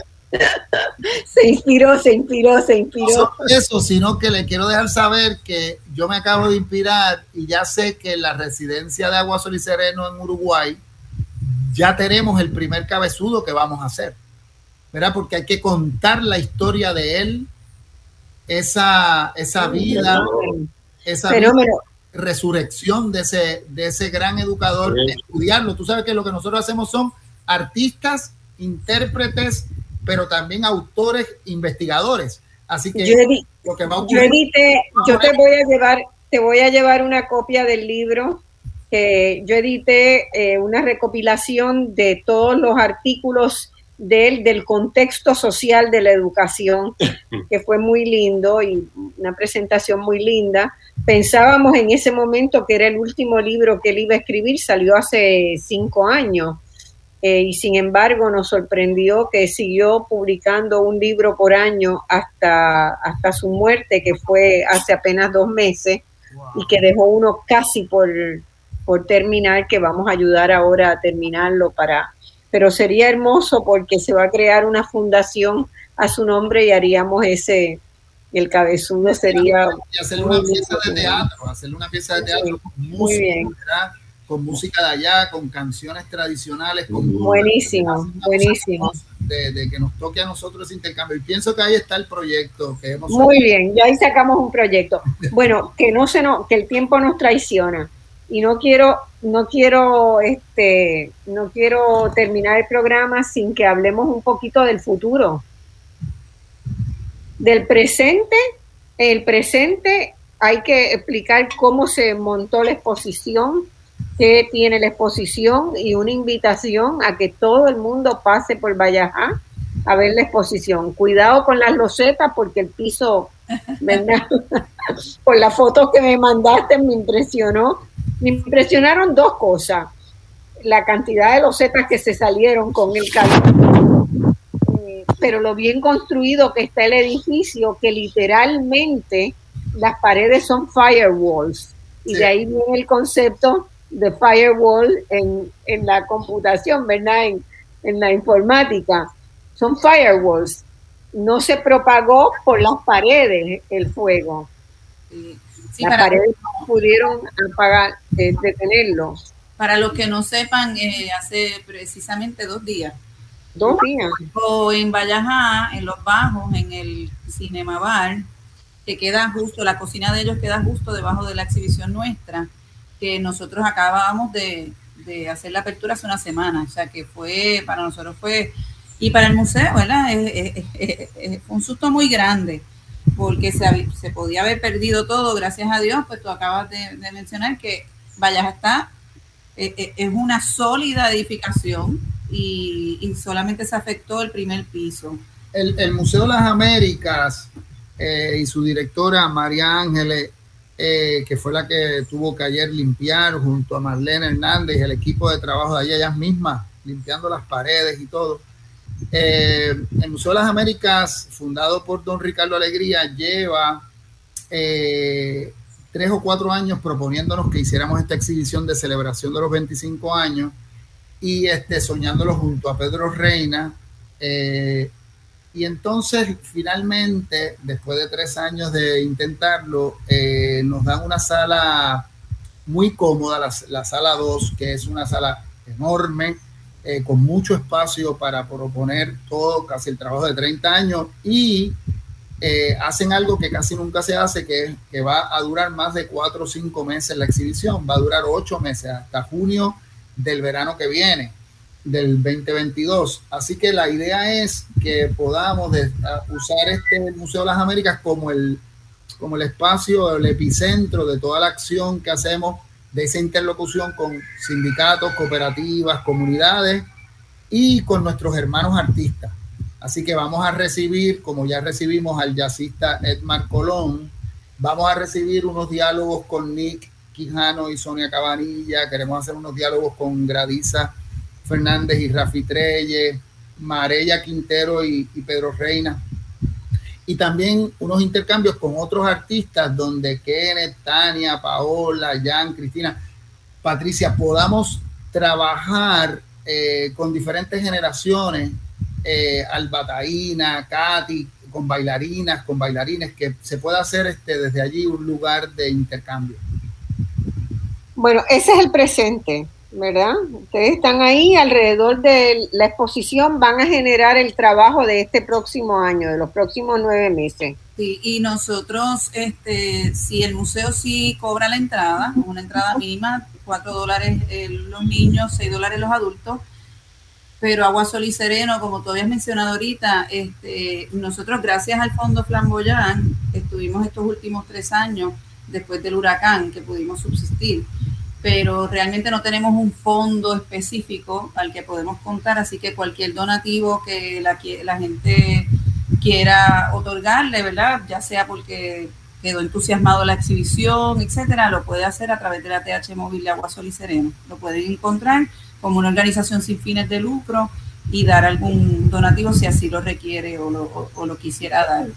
Yo, yo quisiera alentarlos a que vayan un poco por más, porque en realidad uno piensa que esta exhibición debería ser una exhibición permanente, es decir, tener un local donde hubiera una, sala permanente de, exhibición, a lo mejor no todo lo que está ahí, pero que fuera eh, un espacio y, lo, que, lo que llama la atención en San Juan es la cantidad de espacios vacíos que hay, ¿verdad? Está lleno de espacios vacíos, mientras que grupos como ustedes no tienen un espacio de trabajo permanente, fijo.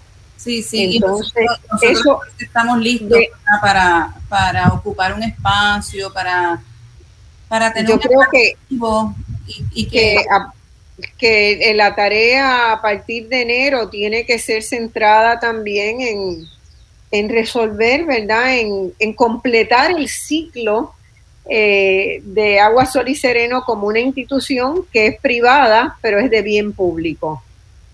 Entonces, este, eso la hace con un formato muy especial porque ciertamente los museos privados consiguen que el, el gobierno les done lugares, les ceda propiedades por 30 años, 50 años, ¿verdad?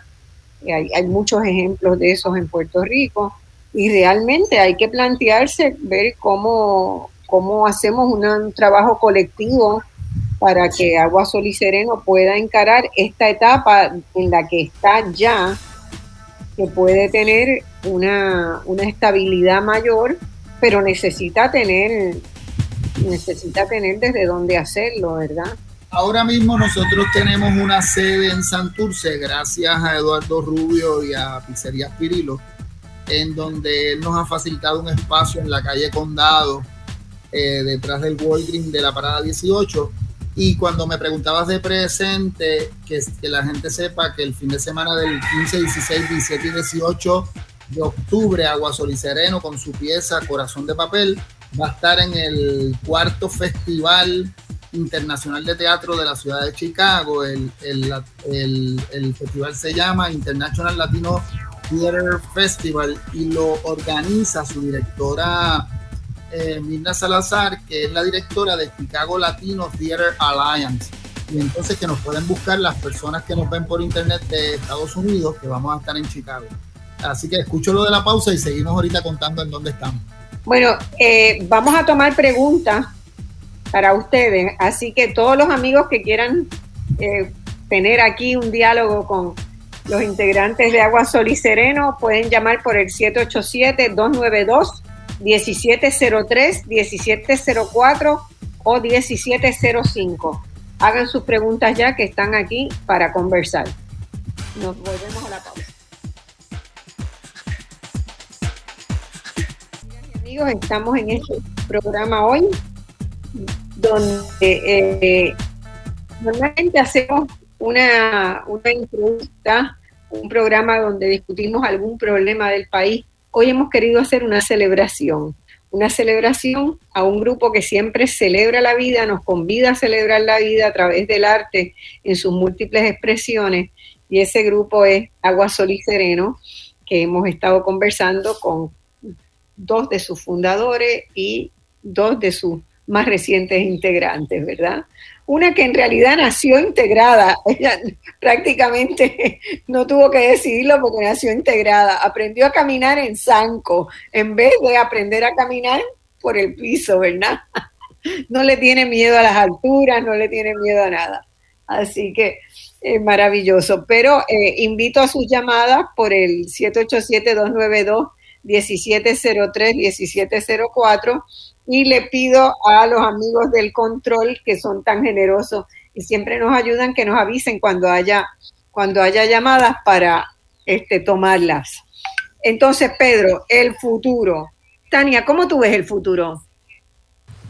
Bueno, Marcia, pues ahora mismo en el montaje de la exposición que está en el Museo de la América, Ecopoéticas, se llama nuestra exposición eh, fue yo creo que uno de los montajes más enriquecedores que he podido estar. Yo creo que de los primeros montajes en un, en un museo con toda nuestra trayectoria, este, hemos tenido exposiciones de diferentes eh, títeres o gigantones, como le decimos, en varios museos, pero esta ha sido como la exposición más grande de, todo el trabajo de Agua y Sereno. Fue una curaduría colectiva en donde todo el mundo participó y aportó ideas, tanto Pedro Reina, que estuvo también con nosotros en el proceso, como los integrantes del grupo actuales. Y creo que dentro de las discusiones y los acuerdos que llegamos, pues siempre nos sorprendemos con el trabajo final. Yo creo que fue algo enriquecedor porque por primera vez puedo hacer un montaje que no es nada más efímero como es el teatro que uno pues presenta y se acabó, pero no necesariamente uno ve el producto final, entonces las artes plásticas y los montajes de, una exposición tienen esa riqueza de, de, uno poder ver ese producto final y, y pues vino desde la raíz, como estábamos hablando en el principio del programa, que apreciamos la trayectoria de Agua Sol y Sereno, así que la valoramos, está ahí presente en esa exposición. Hasta la innovación, tenemos trabajos nuevos del propio Pedro Adorno, en trabajos de cerámica, como pinturas, también hay trabajos de silografía de Kenneth Salgado. Hay, una que, la, una que le he visto en foto que es maravillosa, Kenneth. Me encantó una que he visto, una silografía tuya, una silografía tuya que he visto, he visto en, en Facebook y que se ha reproducido mucho, que está preciosa. Así que estoy loca por ver la exposición para, para verla de ahí Así que yo creo que eso mismo, de de apreciar el, trabajo que, hacemos colectivo, pero que también pues pudo haber sido individual como, como el trabajo de Kenneth. Nosotros eh, en la exposición de Agua Sol y Sereno tiene dos alas. Tiene un ala de la memoria y tiene un ala de lo nuevo, del futuro, de lo que está ocurriendo. Eh, y también de propuesta individual en el sentido plástico. Este, y eso es algo que es nuevo, eh, no haciéndose, pero sí este, proyectándose ¿verdad? al público. Eh, fue bien bonito. O sea, trabajos de diversos integrantes.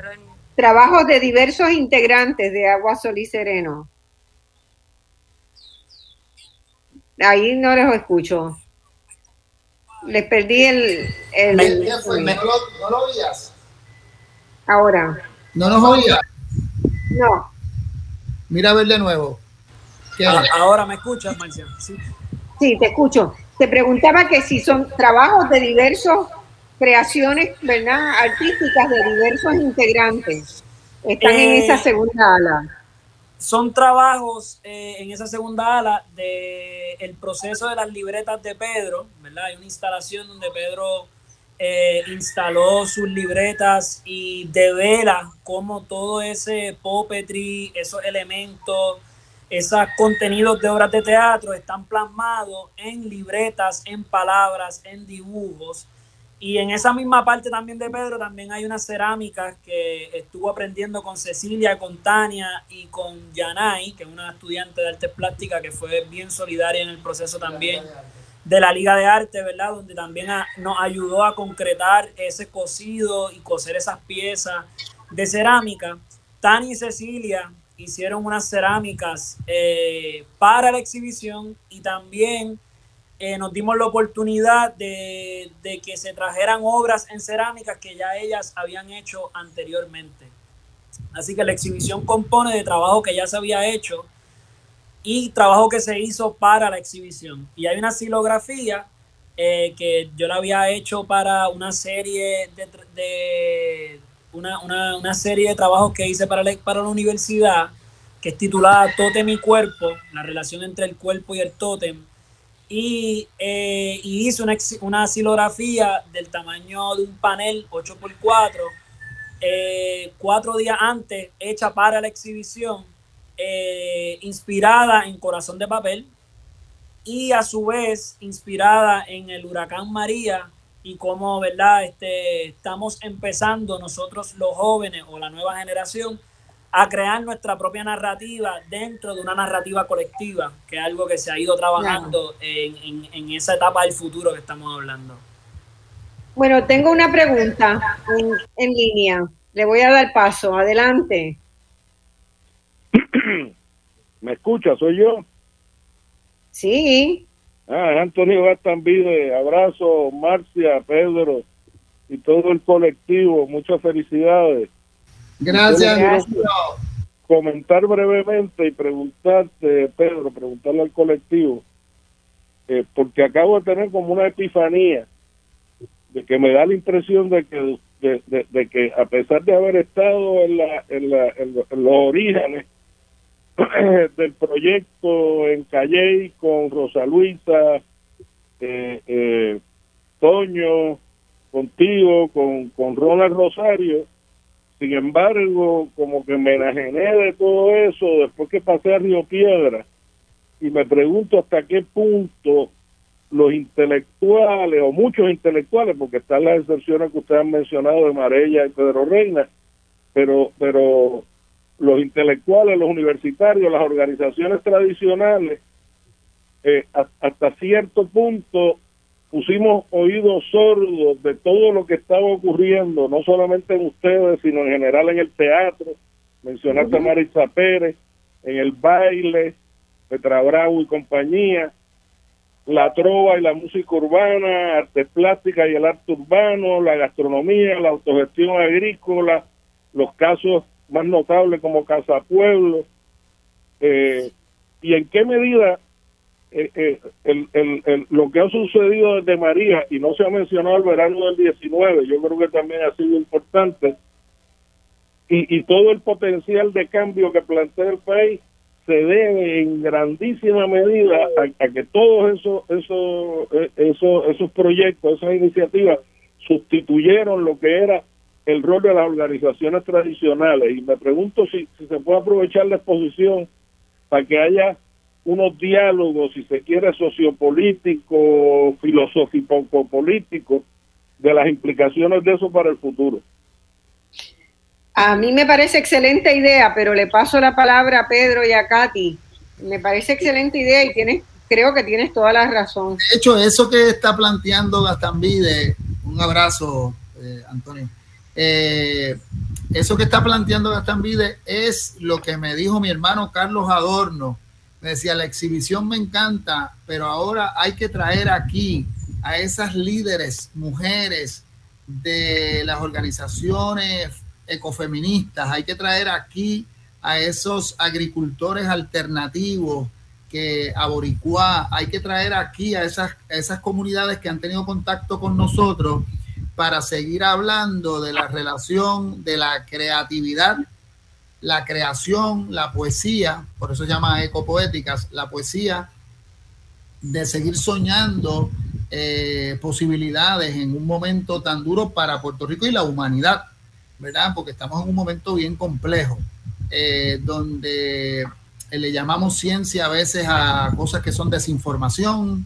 Hay momentos que confiamos totalmente, como lo hemos hecho los que nos hemos vacunado en la ciencia de momento vemos intereses detrás de eso con relación a la salud de la humanidad. Así que hay, hay unas discusiones que tenemos que hacer profundas, que tiene que haber información, que los ciudadanos, ¿verdad? Pues, no sé si ustedes saben, pero eh, eh, el Centro de Periodismo Investigativo lleva meses pidiendo información sobre la situación de la pandemia y no se le ha negado, igual como se hizo con los muertos del huracán María. Así que nosotros como ciudadanos tenemos que, y como artistas, provocar estos espacios de diálogo para que la democracia eh, siga siendo un compromiso de las artistas y los artistas. Yo creo que quería comentar solamente un comentario de la experiencia que hemos tenido casi en 30 años con la Universidad de Puerto Rico y las universidades privadas. Guasolicereno se ha beneficiado muchísimo de esos espacios de investigación, el Colegio de Trabajadores Sociales, las organizaciones de eh, eh, arquitectos y arquitectos paisajistas nos ha contratado muchas veces, organizaciones y fundaciones como Fundación Comunitaria de Puerto Rico, eh, eh, ver todas esas búsquedas, pero ciertamente los temas de investigación sabemos que los últimos 10 o 15 años, excepto la maestría de gestión cultural, se han desviado a veces a temas que no necesariamente estén vinculados a lo que podría cambiar la vida de las puertorriqueñas y los puertorriqueños. Y nos ponemos a estudiar y a buscar eh, eh, preguntas estéticas, filosóficas o educativas que están fuera del conocimiento, de la experiencia eh, y, y, también fuera de una visión emancipadora de cómo confrontar lo que estamos viviendo la mayoría de los puertorriqueños y las puertorriqueñas. Yo creo que el huracán y el verano del 19 transformó eso y yo veo mucho más interés. Y un, un pequeño ejemplo. Antes del huracán y antes de la pandemia y antes del verano del 19, eh, se hacían proyectos en Santurce, como Reimaginar Santurce, yo iba a estas reuniones y parecía que todos íbamos a ser como una especie de, de American Bostonians, ¿verdad? Democrat, donde Santurce iba a ser el lugar donde todos nos íbamos a tratar muy lindo, como si la sustentabilidad, la soberanía alimentaria, la desigualdad social, los, eh, estuviese resuelto, como si los problemas que tenemos con el Congreso, la Junta de Control Fiscal, no eran temas porque estábamos mirando esto como un espacio de, convivencia, como si eso estuviera fuera de la situación política y social de Puerto Rico. Y a raíz del huracán, cuando volví a esas reuniones en el colaboratorio, en diferentes sitios, la discusión era política. ¿Qué vamos a hacer con las leyes de cabotaje? ¿Qué vamos a hacer las puertorriqueñas y los puertorriqueños sobre la cuestión alimentaria? ¿Verdad? Eh, el 80% entrando por, por este monopolio que tienen en, los en, los puertos. De pronto, la, discusión es política, el problema energético y la privatización con Luma. y la deuda. Y la deuda, sobre todo, y la falta de monitoría y de, y de, y de poder hacer un proceso de esa deuda de forma justa, ¿verdad? Entonces, este, ahora estamos implicadas, implicados todos los que quieren hacer en cambio en el país, no pueden negar que hacer una aportación al país no se puede hacer desde la caridad, ni, mucho menos de querer hacer lo que ellos le llaman advocacy, sin que tenga un sustrato de cambio político-social. Así que... Pedro, tenemos tres preguntas en línea. Adelante, adelante. En el control, vamos adelante.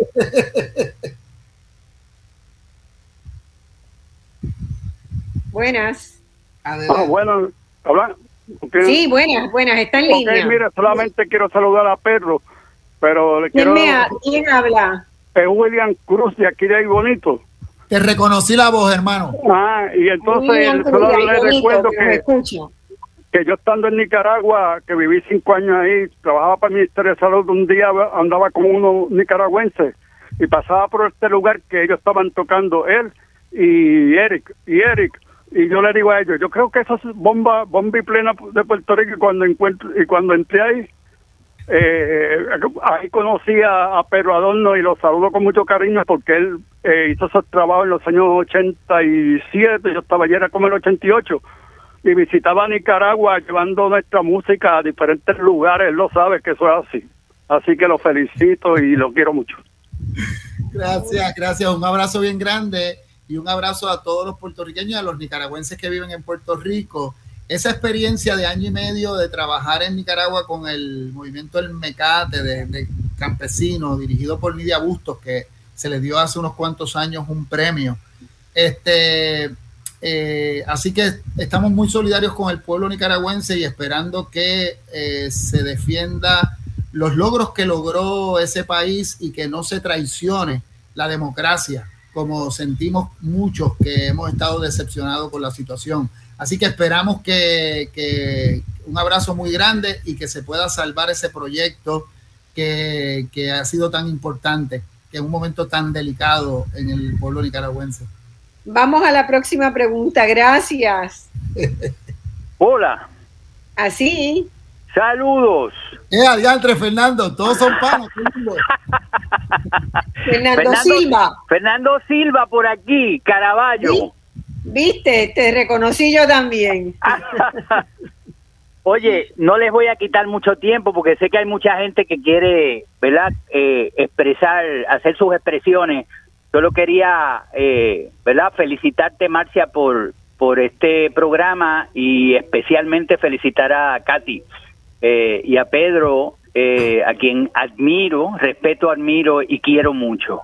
Eh, quiero decir que entre todos los temas que se han discutido desde este programa y otras entrevistas que he tenido oportunidad de escuchar ayer, el, el tema el tema ambiental, la forma en que ustedes han sido capaces eh, de manejar desde desde, desde la cultura, ¿verdad? Desde, la, desde el teatro, desde las múltiples eh, expresiones eh, del arte y la cultura que ustedes han sido capaces de integrar, cómo ustedes han podido comunicar el tema de la, de la conservación de la naturaleza, del afecto por la naturaleza y de la sublime importancia que tiene la relación eh, de los seres humanos con la naturaleza, me parece que ha sido eh, una de las contribuciones más grandes que se hayan hecho desde los campos en que ustedes se manifiestan,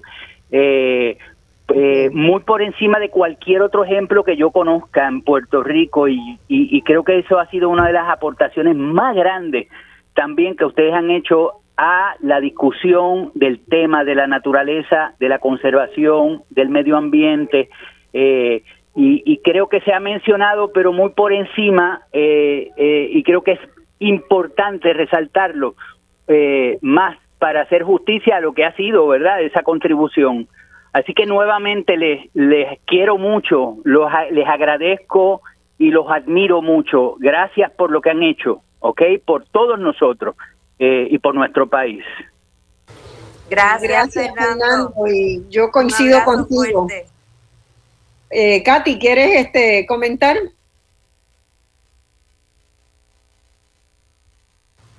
Un abrazo fuerte, Fernando. Katy, ¿quieres comentar este, este un poquito más de del trabajo sobre la naturaleza y, y que ustedes han hecho?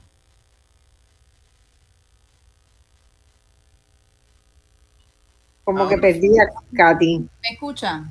Ahora sí. Abrazo, Fernando. Sí, nosotros, eh, Marcia, por ejemplo, me dijo que yo trabajo desde el cuerpo. Obviamente, el cuerpo para mí es una casa, es pues la naturaleza, nuestro ambiente, nuestro planeta, es nuestra mayor casa. Hay que conservarla, hay que tener conciencia de que los recursos son, pueden ser limitados, ¿verdad? Y hay que, hay que cuidarlo, hay que cuidarlo. Este, es inevitable no hablar de eso nuestras piezas, este, nosotros vivimos en un país, en una isla, esa conciencia isleña tiene que estar presente en, nuestras piezas. La, una de las piezas que hicimos en, aparte de una de cal y una de arena que, que contó Tania ahorita, que es una de nuestras piezas legendarias, ¿verdad?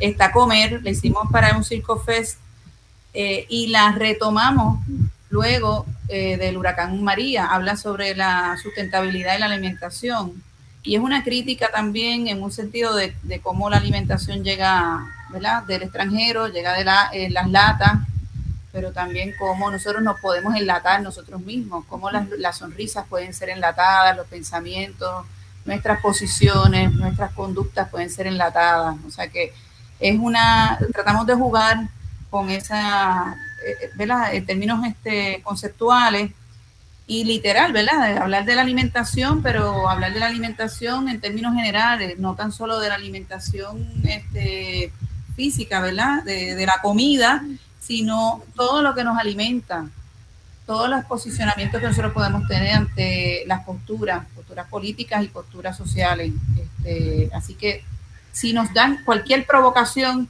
tenemos que cogerlas para poder este, transformarlo, transformarlo en belleza, pero transformarlos también en preguntas y en cuestionamiento hacia la sociedad.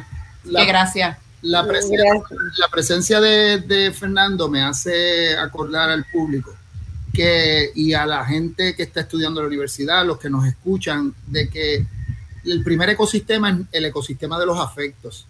Y nos, yo no pensaría como pienso y no vería la isla de Vieques con el proyecto que hicimos con la Alianza de Mujeres sin la aportación del propio Fernando. Eso ha ocurrido con muchos amigos y amigues. Y es que él me lleva a Fajardo, me enseña la isla nena y me, y me, y me, y me dice, esa niña está acostada, esa niña se va a convertir en mujer. Así que él utilizó en la educación geográfica, ¿verdad? De la geografía, del cuido de, ese, de esa tierra que él ha hecho por tantos años, de la conservación y el manejo del, del territorio nacional, él también creó una poética y luego el trabajo que hago en Vieques, años más tarde, se llama Cuando la isla nena se hace mujer y hacemos una película y hacemos un proyecto inspirado en una imagen que me regaló Fernando. O sea, lo que estoy queriendo decir es que cuando eh, Gastambide hablaba de la importancia de la interlocución, eh, hay muchos artistas que ven el trabajo de la universidad como algo distinto. Eh, y yo pienso que ahí hay una fuente de investigación importante y hay veces que nosotros como creadoras y creadoras no podemos distanciarnos, nada nos puede ser ajeno, ni lo que está ocurriendo en una comunidad, y ni, tampoco lo que está ocurriendo en términos populares en la televisión. Hay que estar pendiente de todo. Gracias Fernando por tus palabras y creo que esa herencia del Bredan Puppet de una conciencia ecológica, eh, de, de esa eh, posibilidad que nos da el mundo de los títeres, los muñecos y las máscaras, donde esas fuerzas intangibles como los gigantes, pero también los animales, los pájaros, los peces son personajes principales no tan solo eh, las relaciones sociales entre hombres y mujeres. Eh, tenemos una sola pregunta y bien cortita porque ya estamos casi al borde. Vamos a ver si podemos tomarla. Saludos. Sí, adelante. Sí, una pregunta bien cortita y de alguien bien consciente del tema del tiempo y con mucho cariño hacia ustedes. Eh, todo segundo, soy Liliana Coto Morales, segundo todo lo que se ha dicho. de felicitación para cortar el tiempo. Les te queremos, Liliana, te queremos. Un abrazo sentipensante, un abrazo de osa y espero poderle dar el abrazo, pero quería decirles que quiero dejar abierto el diálogo para lo que yo he llamado cuáles son los protocolos. Yo como una hormiguita y como las hormiguitas no muy reconocidas, pero también ahí he estado trabajando mucho en empujar el tema de la educación popular en varias organizaciones de las duras, de las que Antonio menciona y necesito saber cuáles serían los protocolos para que nos aliáramos con Agua Sol y Sereno para desde las organizaciones como Vamos, como la Comisión Nacional Ostosiana, como los trabajos sobre Betance, como el MI, etcétera, podemos hacer un trabajo de desarrollo, de transformación de subjetividades, porque sin eso no vamos a cambiar el país. Un abrazo de OSA a todos y a todos. muy bien, Liliana. Y estoy segura que pueden eh, esa, esa es una alianza bien bastante fácil de cuajar, Pedro. Eso ha estado ocurriendo, eso ha estado ocurriendo por muchos años, ¿verdad? Este, con Vamos hecho, hemos hecho muchos proyectos, eh, pero el mejor ejemplo que yo le comentaría a Liliana es lo que hemos logrado cuando presentamos su libro, ¿verdad? Desalambrar, el documental. Eh, nos juntamos este Chabela Rodríguez y yo hicimos una poética sobre... Precioso fue. Eh, exacto, en música y canción que escribimos juntos eh, de la verdad de la muerte y resurrección de Adolfina Villanueva. Eh, cómo convertir una tragedia que era metáfora de todo lo que cuenta ese extraordinario libro y, y ese documental en poesía, pero también en poesía que denuncia, pero a la vez genera un carácter esperanzador. Este, y creo que lo que hemos hecho con eh, Doris Pizarro en la Escuela de Trabajo Social le da una continuidad a lo que hemos hecho con Taller Salud por muchos años, con nuestra escuela. Creo que ahí hay, hay unas relaciones que se continúan, eh, pero sobre todo ahora me interesa en el departamento de drama con Jessica Gaspar y en la Escuela de Artes Plásticas poder hablarle a los artistas del futuro de esa interlocución. Yo creo que las escuelas de arte, los conservatorios de música tienen que integrarse a esta visión de participar del país. Muy bien. bueno, lamentablemente ya estamos sobre la hora. Les agradezco un montón. Reciban nuestro cariño más grande, nuestra admiración y reconocimiento y a esa nueva generación que encarnan Kenneth, este, Tania, Paola y Cristina, todos los demás jóvenes que tienes trabajando. Un abrazo, a Daina y a, Manuel Torres, a Daina Correa y a Manuel Torres Márquez que nos están escuchando, que los queremos. Sí, sí. Bueno, este, hasta el próximo domingo, la exposición es una tarea de todo puertorriqueño ir a verla yo voy a estar ahí los primeros días de octubre. Eh, así que eh, los esperamos por allí. Un abrazo grande a todos y hasta el próximo domingo.